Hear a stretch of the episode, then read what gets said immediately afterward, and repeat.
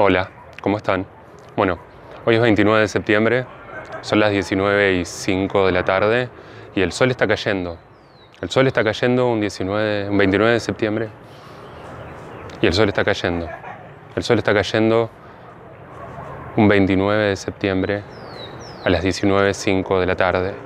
¿Y por qué es relevante? ¿Por qué estoy acá? ¿Por qué este video? Porque bueno, esto es USAR o USAR, es un podcast donde vamos a analizar qué conexiones existen entre Estados Unidos y Argentina.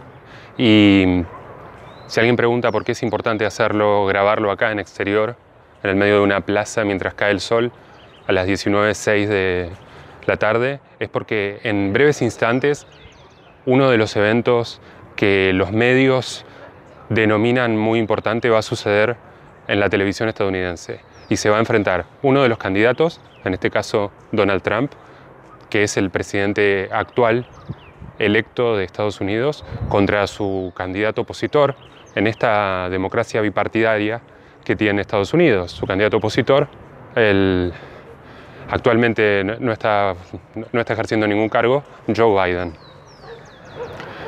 Obviamente que es extraño hacer este video ahora sí, y obviamente que es extraño porque yo tenía todo preparado, una preproducción, porque hace unos cuantos meses, ni bien comenzó el año, tenía preparado lanzar un podcast que se llamaba Interna Demócrata y que tenía que ver justamente con todo menos Trump, como entender la política estadounidense desde una versión sudaca, desde una perspectiva sudaca, pero hacerlo sin prestarle atención a, Donald Trump, porque en algún punto prestarle atención a Donald Trump nos distrae de lo importante porque Donald Trump, después de todo, es una personalidad de la televisión.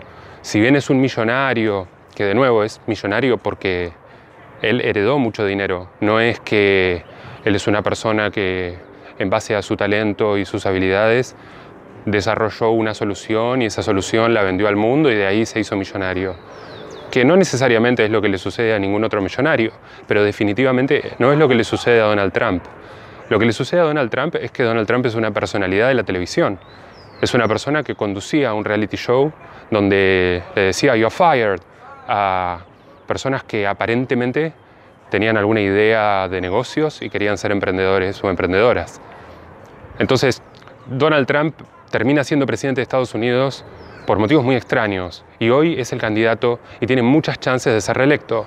Tantas chances tiene de ser reelecto que incluso si no tiene chances de ser reelecto puede seguir siendo el presidente de Estados Unidos. Y puede que sí, señoras y señores, estemos a horas de un debate que está apenas a un mes de confirmar o no si el presidente de Estados Unidos va a continuar siendo un presidente democrático o vamos a estar frente a una nación que se vuelve totalmente autoritaria. Y entonces, pensando nuevamente, este no es el podcast que yo quería hacer hace varios meses, al principio del año, cuando la interna demócrata estaba tal vez en su mejor punto, antes incluso de los primeros comicios donde se ve un ascenso muy grande del progresismo que viene a ser algo así como el sector menos poderoso del Partido Demócrata. Justo en ese momento irrumpe el tema del COVID y justo en ese momento la verdad es que la cantidad de sucesos que se suceden justamente eh, alteran todo orden establecido. Y entonces, claramente mi concepto original del podcast no tuvo nada que ver con lo que iba a suceder después. Y un poco pensando en eso, un poco pensando en los cambios de planes y qué son las cosas que fallan y por qué fallan, bueno, llegué a la conclusión de que en verdad muchas veces fallan porque nos equivocamos en el análisis. Si hay algo que nadie en el mundo hubiera anticipado es que Donald Trump iba a ser presidente. ¿O acaso sí lo anticipábamos? Porque, ¿qué pasa si la forma en la que estamos interpretando la realidad está totalmente desconfigurada de, o, o no desconfigurada, pero sencillamente como hay muchos detalles que no estamos tomando en cuenta. Y de ser así, entonces, ¿cuáles serían esos detalles? Y bueno, la verdad es que cuando hablamos de política internacional y hablamos de la política electoral de Estados Unidos, es, interesante poder trazar puntos en común con la política en Argentina y con la cultura de Argentina. Y entonces este podcast y este teaser que pretende un poco anunciar lo que va a ser el podcast en las semanas venideras, pero que también es una invitación a llevarnos a, este momento, ¿sí? acá entre los pájaros y una pareja jugando al vóley en esta plaza que queda a unas cuadras de mi casa. Los invito y les invito a prestar atención, porque realmente estamos en un momento único, no solo por qué va a suceder en la elección de Estados Unidos, sino también porque estamos todas y todos atravesando un momento único y necesitamos realmente resignificar nuestra perspectiva y dejar de obedecer, si se quiere, a las tradiciones que nos han formado y que realmente tienen una vida propia. Pero hoy, en 2020, claramente estamos en un escenario más de ciencia ficción que de realidad si lo comparamos con el escenario del año pasado. Por eso, antes del debate, y un poco, si se quiere, como una especie de clickbait, como una especie de, carnada para, para, justamente dar con, con una audiencia, yo quiero darles una predicción de lo que va a suceder en el debate. Y básicamente lo que vamos a ver va a ser cualquier cosa menos lo que necesitamos ver. Vamos a ver a un candidato agredir al otro permanentemente. Vamos a ver a candidatos que van a faltar a la verdad sistemáticamente. Vamos a ver a candidatos que hacen promesas que no van a tener ningún tipo de sustancia. Y esto quiere decir que independientemente de qué candidato resulte victorioso electoralmente o qué candidato aparate el sistema electoral estadounidense, la verdad es que no hay mucha diferencia. Porque si bien desde Argentina y creo que cualquier persona en el mundo entiende que si Donald Trump sigue en el poder, Estados Unidos va a transitar tal vez lo que va a ser uno de sus episodios más pesadillescos de la historia y realmente mm, va a quedar totalmente desplazado de este lugar histórico donde como imperio contemporáneo se ha puesto. Sin embargo, más allá de que realmente, y es mi posición personal, yo deseo que Donald Trump no sea reelecto, deseo que Donald Trump no siga siendo el presidente de Estados Unidos, tenemos que preguntarnos si seriamente la postulación de Joe Biden no tiene algo que ver con este candidato, de estas características? ¿Y hasta qué punto cuando pensamos en este candidato que sucede en este país tan lejano como Estados Unidos, no estamos también pensando en la Argentina? ¿Y qué sucede en Argentina, donde claramente no tenemos un bipartidismo estructurado como el de Estados Unidos?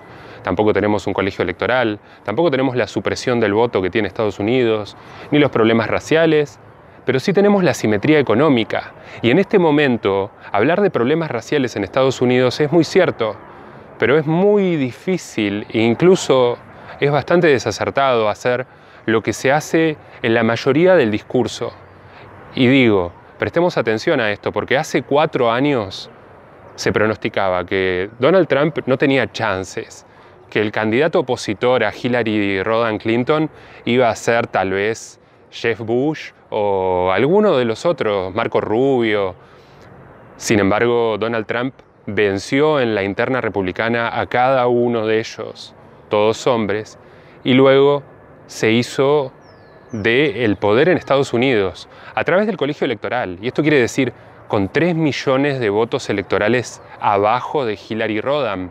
Sin embargo, es el presidente actual porque el sistema electoral estadounidense tiene estas características y es un sistema que podemos pensar que es racista, pero no es racista porque tiene sencillamente un odio a lo que sería mal llamado la minoría racial negra o hispana o asiática, sino que en verdad tiene que ver con intereses económicos claros. En este momento, independientemente de qué raza te defina en Estados Unidos, es muy probable que te encuentres en la mitad de la torta poblacional donde tus ingresos están por el piso. ¿Por qué? Porque el resto de los ingresos, es decir, el 50% de la riqueza, está en manos de menos del 20% de la población. Y en este menos del 20% de la población hay negros, hay asiáticos, hay indios y hay blancos caucásicos estadounidenses, así llamados rednecks. Lo que quiero decir es, hoy el racismo es económico y en Argentina tenemos exactamente lo mismo. Si se quiere, en algún punto estamos en un momento histórico donde esto se hace más obvio y más evidente que nunca. En Argentina no se está debatiendo si poner un gravamen impositivo para las clases más pudientes o incluso para los mega pudientes de forma permanente, sino que se lo hace aclarando que es algo que se va a hacer por única vez, porque justamente es tanto el poder que ostentan estas minorías, y estas sí que son minorías porque estamos hablando de 2.000 personas en una población de 40 millones, sin embargo, estas minorías imponen su agenda y en esto Argentina es exactamente igual que Estados Unidos, porque independientemente del candidato, sea Joe Biden o sea Donald Trump, lo que está sucediendo en Estados Unidos hoy es que tenemos candidatos que trabajan para los sectores que consolidan el poder financiero. Estamos hablando de Wall Street, estamos hablando del Silicon Valley, estamos hablando básicamente de lugares donde realmente no se ve representada la voluntad popular, sino que se ve representada los intereses de, de estos sectores concentrados que invierten y financian las campañas de cualquier candidato, porque en el fondo son los que tienen el poder de lobby y los que van a determinar qué sucede, independientemente de quién gane las elecciones. Esto que estás viendo se llama usar podcast y es una invitación a entender que la realidad estadounidense tiene muchas más cosas en común de las que tiene diferentes de la realidad argentina.